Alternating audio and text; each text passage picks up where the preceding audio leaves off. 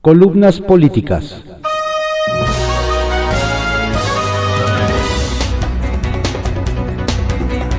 Continuamos con la audiosíntesis informativa de Adrián Ojeda Román, correspondiente a hoy, lunes 8 de noviembre de 2021.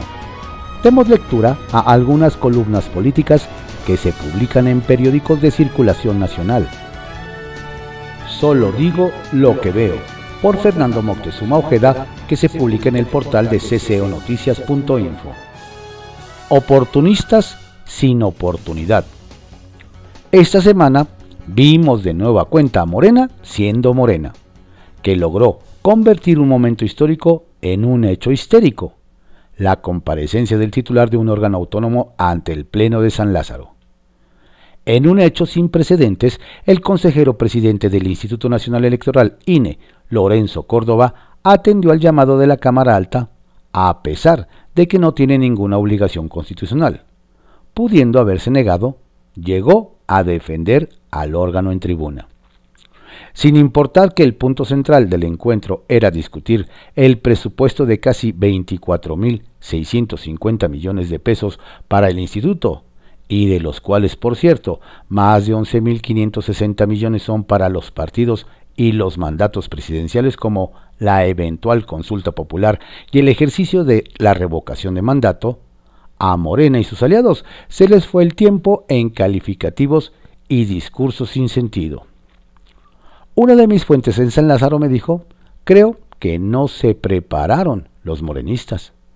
Creyeron que lo iban a intimidar y le salió muy gallito, templado y cabrón. Te diría que no pudieron con él. Sin embargo, la oposición tampoco sale bien parada, pues coincidimos en que su papel no fue nada relevante. Se defendió solo, me dijo pero lo comentaba con compañeros del gremio, la oposición no está para defender a nadie.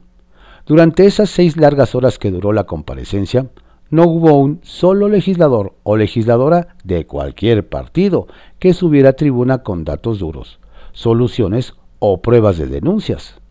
Todo el tiempo se fue en atacarse unos contra otros, tal como le gusta al presidente.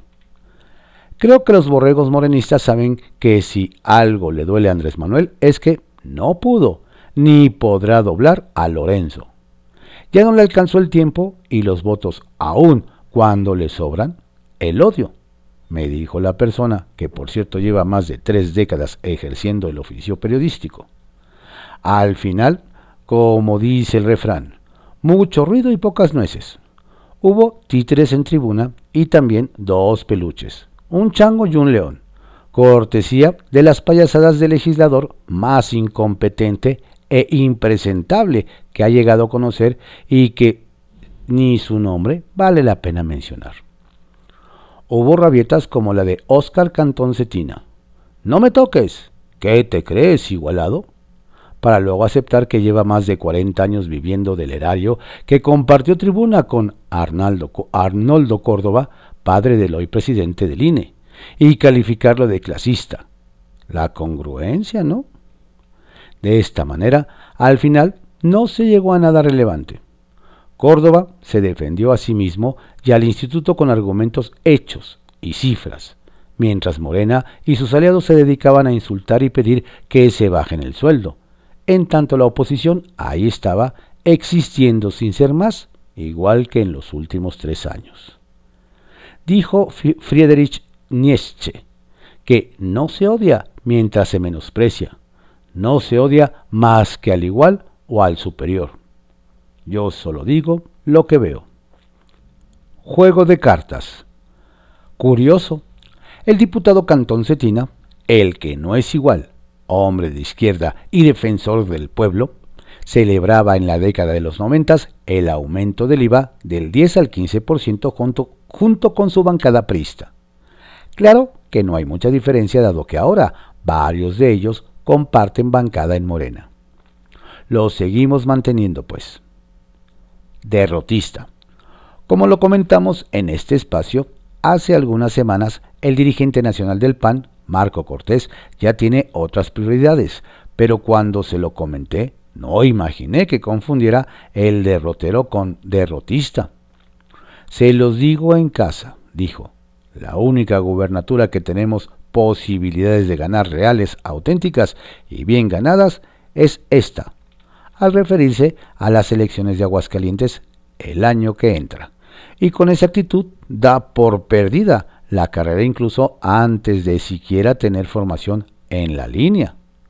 Un retrato fiel de las capacidades y confianza de la oposición. Electrocutados. Según el canciller Marcelo Ebrard, Estados Unidos aceptará la reforma eléctrica cuando se dé cuenta de qué es, como si allá no hubieran ya analizado con lupa hasta la última coma. De paso, la noche del viernes nos enteramos de que la Unión Europea revisará el impacto de la misma en las inversiones de empresas europeas en México, quienes han invertido alrededor de 13 mil millones de dólares y actuaron de buena fe para generar empleo, dijo Gautier Mignot, embajador de la Unión Europea en México. Una buena. Por increíble que parezca, hay que reconocer una buena noticia por parte de Morena pues la bancada de ese partido en el Congreso mexiquense presentará una iniciativa en favor de la interrupción legal del embarazo hasta las 12 semanas de gestación, con lo que el Estado de México podría sumarse a la lista de entidades que han avanzado en el derecho a decidir. Será ley. Postdata. ¿Cuántas estrellas tendrá el chef del reclusorio norte? Capital Político por Adrián Rueda, que se publica en el periódico Excelsior. Ciudad de México, un gabinete corrupto. En menos de tres años, cuatro funcionarios de Claudio Sheinbaum se han tenido que ir de su gobierno por presuntos actos de corrupción, entre ellos dos que fueron sus compañeros de lucha en la UNAM. Este fin de semana, Paola Félix fue separada de la Secretaría de Turismo al ser descubierta viajando a Guatemala en un avión privado a cuyos pasajeros les decomisaron 35 mil dólares en efectivo que tendrán que comprobar. La funcionaria acudió a la boda de Santiago Nieto, titular de la Unidad de Inteligencia Financiera, y Carla Humphrey, consejera electoral del INE, celebrada en el exconvento de Santo Domingo, en la ciudad de Antigua. En el mismo avión viajaba el productor teatral Alejandro Gou, a quien la funcionaria le asignó un contrato por 15 millones de pesos para el desfile del Día de Muertos realizado la semana pasada. A pesar de que el fin de semana se realizó la carrera de Fórmula 1 en la Ciudad de México, que es quizá el evento turístico más importante del año, Félix prefirió ir a la boda. Tras aterrizar en el aeropuerto La Aurora de la capital guatemalteca, la policía hizo una revisión de rutina encontrando siete sobres blancos, cada uno con cinco mil dólares en efectivo, por lo que detuvo durante varias horas a los pasajeros. Al filtrarse la noticia en redes sociales, Paola desmintió que estuviera detenida y puso su renuncia en la mesa de Sheinbaum, quien de inmediato se la aceptó, señalando que en su gobierno se debe de respetar la austeridad, honradez y transparencia. Y ya que cree firmemente en ello, la jefa de gobierno debería transparentar sus propios gastos en avión, hoteles y taxis de sus recientes viajes al interior del país. No más para predicar con el ejemplo. Con la salida de Paula, ya son cuatro los funcionarios del gobierno capitalino que se tienen que ir por cuidar las formas o por darse vida de fifís con recursos ajenos. Las primeras bajas se dieron a menos de un año de su llegada, pues en 2019 su entonces consejero jurídico, Héctor Villegas, a quien traía desde Tlalpan, y la directora del INVEA, María Idalia Salgado, se fueron de compras al Black Friday en vuelo privado a Texas. El avioncito era de Fernando Ruano, dueño de decenas de microbuses en la capital, a quien sus invitados tenían que darle el visto bueno para que sus unidades pudieran trabajar. Ambos se tuvieron que ir, pero no porque confesaran su fechoría, sino porque se filtró en las benditas redes sociales y no los pudo sostener. Es más, a Villegas no lo corrió, le aceptó la renuncia. Pero no fue todo, pues antes de que cumpliera su segundo año de gobierno, aceptó la renuncia de Jesús Horta Martínez como secretario de Seguridad Ciudadana. No se atrevió a correrlo con todo y la evidente corrupción que arrastraba y el pésimo trabajo hecho. Él renunció. Actualmente, Horta Martínez es buscado por la Interpol para que responda sobre graves acusaciones de corrupción en México. Y ahora se da lo de su secretaria de Turismo, justamente una semana después de que la propia Sheinbaum despertó protestas en la capital por haber abandonado su trabajo para visitar varios estados, por lo cual le exigieron demostrar que en sus viajes no hubo recursos públicos o regalos. Centavitos. Por cierto, lo que Santiago Nieto y Carla Humphrey planearon como una boda discreta, terminó en un escándalo ajeno a la pareja.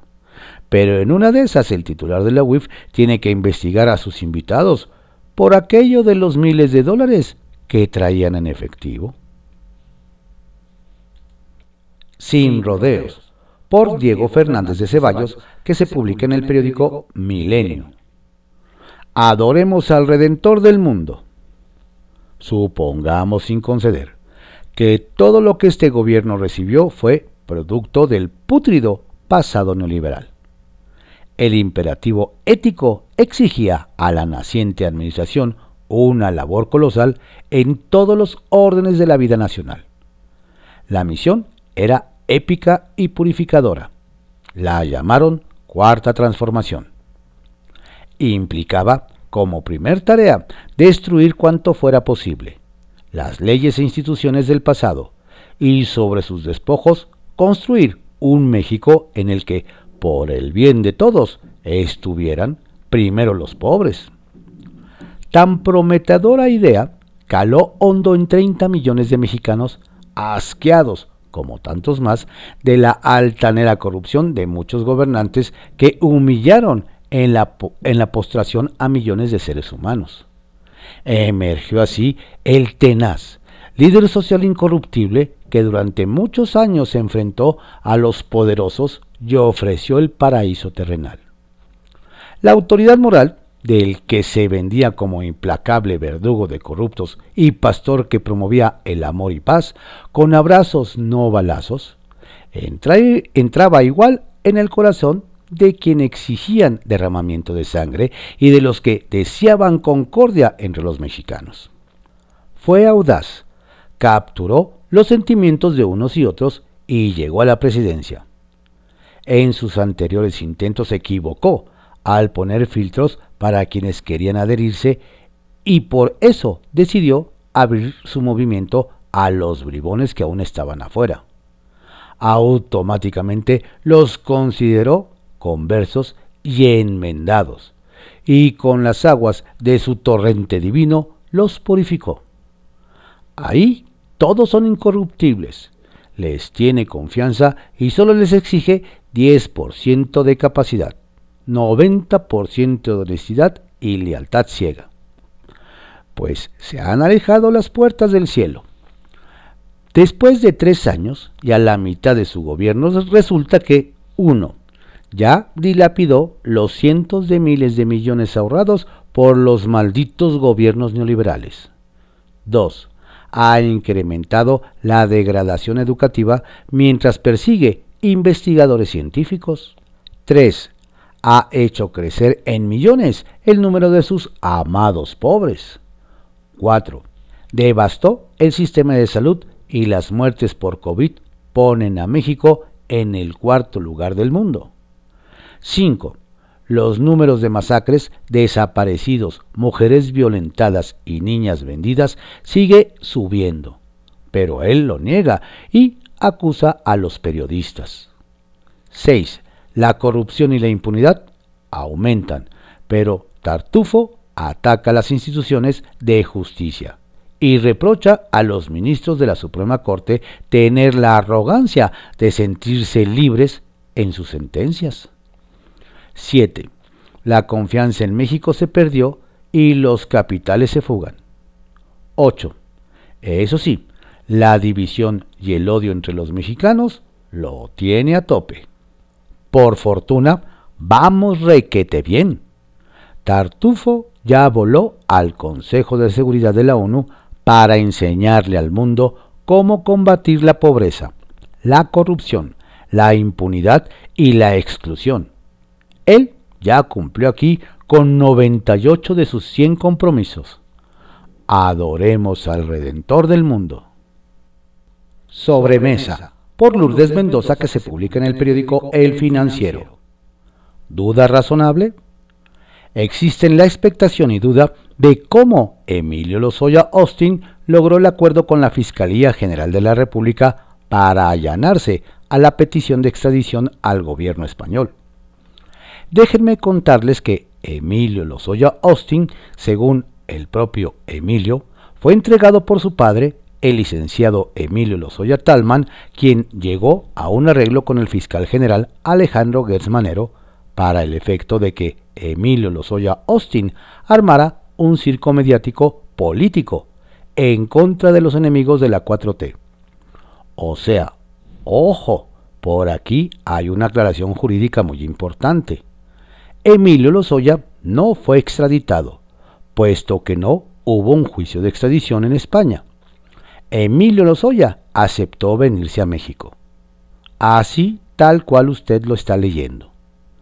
Haciendo un poco de historia, la Fiscalía General de la República sí pide la extradición de Milo, estando detenido en Málaga, y es cuando, en febrero de 2020, su papá insiste en contratar al juez Garzón, cosa que se hace, y cuando Garzón solicita a la Audiencia Nacional que se le dé a Emilio el beneficio de llevar su juicio en libertad, la Fiscalía General de la República se lo niega.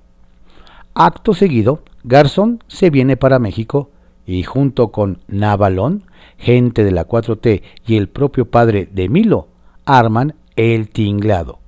Le consiguen el criterio de oportunidad y es así como Emilio se dedica a entregarse a México. En junio de 2020 fue cuando el ícono de la corrupción del gobierno de Enrique Peña sorpresivamente cambia de abogados en México y designa el despacho del licenciado Ontiveros. La declaración de que Emilio Lozoya firma y que se hace pública fue redactada por sus abogados, conjuntamente con el subprocurador Juan Ramos y con el visto bueno tanto de la 4T como del fiscal. El meollo del asunto. El verdadero problema es que Emilio Lozoya no puede probar las imputaciones que hizo a más de 70 funcionarios, pues no tiene pruebas. Al día de hoy solo le quedan 25 días que le ofreció el juez para probar sus dichos, tras cambiarle la medida cautelar a petición de la Fiscalía General de la República, WIF y Pemex, y dejarlo en prisión preventiva en el reclusorio norte. No hay que perder de vista que su mamá sigue arraigada y su hermana escondida. Otro cuau mediocre. Por cierto, no pierda de vista al Chapulín Cuauhtémoc Ochoa, diputado del Verde que saltó a Morena con el objetivo de competir por la candidatura en el estado de Hidalgo de Omar Fayad. De hecho, y como ya es costumbre en Morena, ellos mismos se ponen autobombas o buscan minar al de junto. Leído lo anterior, me enteré, algunos hidalguenses pidieron a la UIF de Santiago Nieto la, le revisara su patrimonio, pues de político acomodaticio no lo bajan. Él, sin embargo, se promueve para intentar amarrar la candidatura hidalguense, aunque descártelo de antemano, pues pesa sobre su tumba su paso como subsecretario en Semarnat del virrey del gabinete de Paquiano durante el gobierno de Peña Nieto y su nulo reconocimiento entre la población. ¿O será que purificándose logrará el milagro? La luz al final del camino. En este espacio he venido contándoles del caso de Claudia Sánchez Mayorga, el chivo expiatorio de Solid Gold, a quien un tribunal de alzada le ordenó a la juez reponerle el procedimiento de cateo, pues no observó un pues observó un sinfín de irregularidades y como pasaron por encima de sus derechos humanos. Vamos, que no hubo el debido proceso. El 28 de octubre se llevó a cabo la audiencia constitucional para el cambio de la medida cautelar y seguir su proceso en libertad, luchando con su hija, a la que no ha podido ver desde que nació hace ocho años, por lo que está en espera de la resolución del juez. La buena nueva es que el propio presidente AMLO, en la mañanera del pasado 3 de noviembre, se comprometió a llevar a cabo una profunda revisión del caso. De hecho, aceptó la petición para permitir que Asuntos Internos de la Fiscalía General de la República investigue a los ministerios públicos involucrados y que el subsecretario de Derechos Humanos Alejandro Encinas brinde una audiencia presencial con Sánchez Mayorga. Aunque justicia que no es expedita, no es justicia, Claudia comienza a ver la luz. No me ayudes, compadre. Así han de decir los miles de trabajadores, choferes y repartidores de las aplicaciones digitales de entrega a domicilio a los senadores del PRD, Morena y MC, que buscan sobreregular esta actividad como se hizo en España, donde una llamada Ley Rider lo único que hizo fue desaparecer empresas y perder empleos. Y es que con el pretexto de darle seguridad social a través de un solo patrón, se les puede impedir a los colaboradores de Didi, Uber, Rappi y otras muchas empresas que puedan laborar libre y simultáneamente con una o varias de ellas, en su propio beneficio. De hecho, aquí es nuestro país. Aquí en nuestro país ya existe la opción de que puedan aportar por su cuenta las cuotas al IMSS y asegurarse sin necesidad de contratarse con un solo patrón. Quienes impulsan el despropósito están poniendo en riesgo las ventajas de que medio millón de mexicanos deje de tener la flexibilidad laboral y de ingresos que tienen ahora. Contra las cuerdas por Alejandro Sánchez que se publica en El Heraldo de México. Presupuesto alterno contra presupuesto oficial. El presupuesto alterno de la coalición Va por México busca reasignar 10% respecto al proyecto original de la Secretaría de Hacienda presentado al Congreso de la Unión para 2022. Se va a dar a conocer a las 11 de la mañana de hoy en la Cámara de Diputados por los coordinadores del PRI, PAN y PRD, Rubén Moreira, Jorge Romero y Luis Cházaro, respectivamente, quienes estarán acompañados de los presidentes de sus partidos, Alejandro Moreno, Marco Cortés y Jesús Zambrano.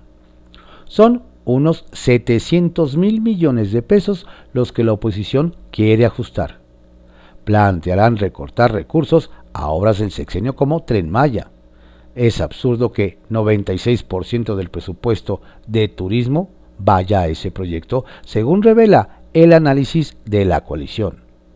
Aeropuerto Felipe Ángeles y Dos Bocas, entre otros, para atender lo que la coalición llama temas centrales, como seguridad, infraestructura para todos los estados, no se diga para los que han sido azotados por desastres naturales y siguen sin recibir recursos extraordinarios ante la desaparición del Fonden.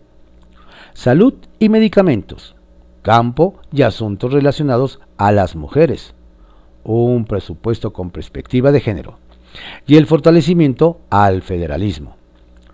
El análisis, el análisis del PRI, PAN y PRD coincide en términos generales con el que ha realizado Movimiento Ciudadano por separado instituto político que aseguró que el PEF 2022, planteado por la Federación, impone una visión centralista, machista, antipopulista y regresiva del gobierno federal porque no corresponde a la situación extraordinaria derivada del COVID-19 ni atiende las grandes deudas de este país.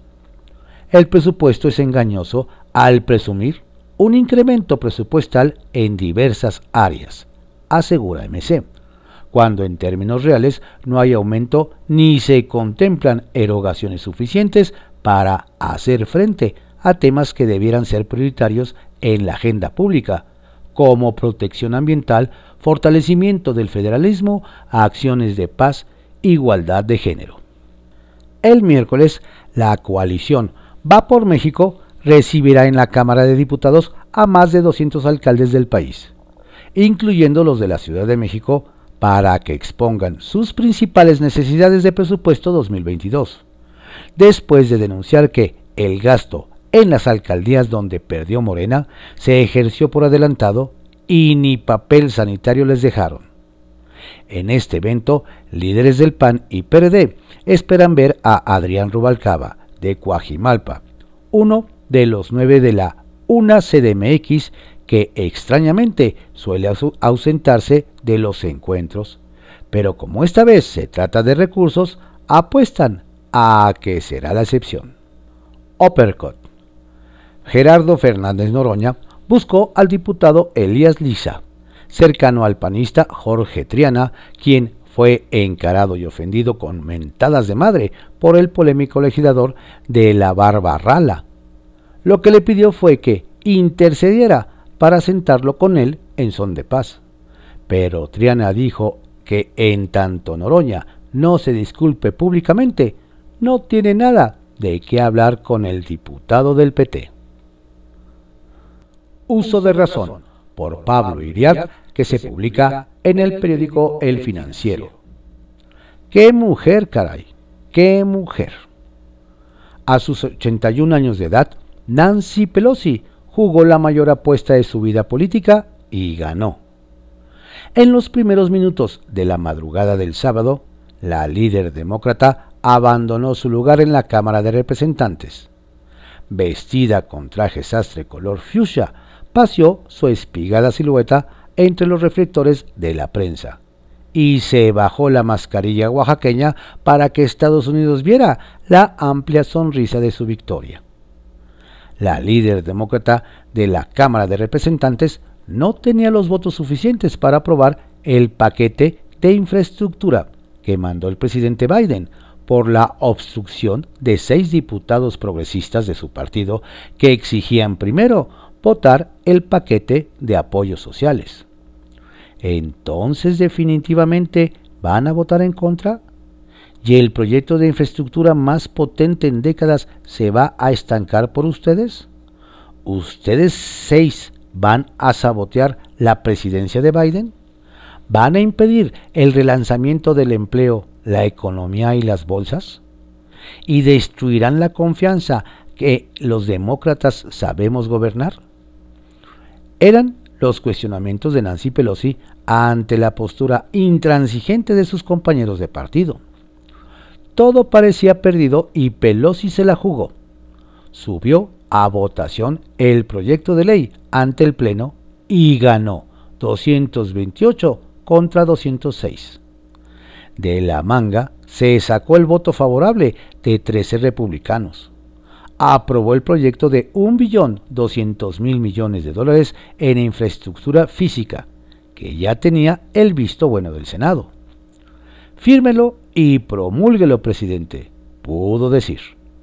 Con ello, Pelosi puede acreditarse el inicio de una era de divisiones y disputas internas en las filas republicanas. Aprobar leyes importantes de buena fe muestra que los demócratas no necesitan deshacerse del obstruccionismo, porque los republicanos operarán de buena fe cuando haya un área de compromiso, dijo Donald Schinder, el republicano que fuera el economista principal del Comité de Medios y Arbitrios de la Cámara de Representantes. El representante de ese partido por Florida, Matt Gaetz, disparó en Twitter. No puedo creer que los republicanos hayan dado a los demócratas su proyecto de ley de socialismo. Su compañera de bancada, Marjorie Taylor Greene, expresó que quienes hayan votado por ese proyecto es un traidor a nuestro partido, a los votantes, a nuestros donantes, y es a aprobar la toma comunista de Estados Unidos. Nancy Pelosi no solo mostró que tiene nervios de acero, sino que puede ufanarse de ser una de las estrategas más consumadas en la historia parlamentaria del país. Su maestría evitó una vergüenza política mayor para el presidente Biden. Puso en la cuerda al líder republicano en la Cámara Baja, Kevin McCarthy, al que ahora acusan de ayudar a la implantación del socialismo en Estados Unidos. Para el populismo trumpista, la ecología y el feminismo son inventos comunistas. El presidente Biden no fue un espectador, sino que jugó un papel central al convencer a la mayoría de los progresistas de confiar en la palabra de los moderados y que los seis demócratas que votaron en contra probablemente nunca iban a ser persuadidos. Pero la mejor arma de persuasión para los demócratas no fue Pelosi ni Biden, sino el descalabro electoral en el estado de Virginia. Se vieron al espejo y llegaron a la conclusión de que llegar con las manos vacías a las elecciones intermedias sería el equivalente de un suicidio político. Con el billón 200 mil millones de dólares aprobados para infraestructura, vienen buenas noticias para los trabajadores y para las empresas. De ahí, 110 mil millones de dólares van a carreteras y puentes, así como a ayuda económica a universidades para investigación en temas de transportes. Van 65 mil millones de dólares para la red eléctrica, financiamiento a energías limpias y una cantidad similar para expandir la red de Internet de banda ancha hacia áreas rurales y comunidades de bajos ingresos. Habrá fuertes inversiones para renovar la infraestructura de agua potable, aeropuertos, red ferroviaria, medio ambiente, ciberseguridad y lucha contra los fenómenos del cambio climático, incendios forestales, inundaciones, sequías. En lo político es un respiro para el presidente Biden, pero la división demócrata sigue mandando señales de que su gobierno es una balsa a la deriva. Vigente está la previsión de que los demócratas van a perder la mayoría de ambas cámaras el próximo año. Puede haber sorpresas y que vuelvan a ganar. Desde luego, esa sorpresa podría ser que la jugada maestra de Nancy Pelosi inicie una temporada de purgas internas en las filas republicanas y que en el, caos, en el caos subsecuente salgan a flote el presidente y su partido. Si ocurre, tendrían que hacerle un monumento a esta mujer que confrontó a Trump cara a cara cuando éste mandaba en la Casa Blanca, a la que fanatizados seguidores del entonces presidente buscaron para asesinarla el pasado 6 de enero, cuando tomaron a balazos el Capitolio de Estados Unidos.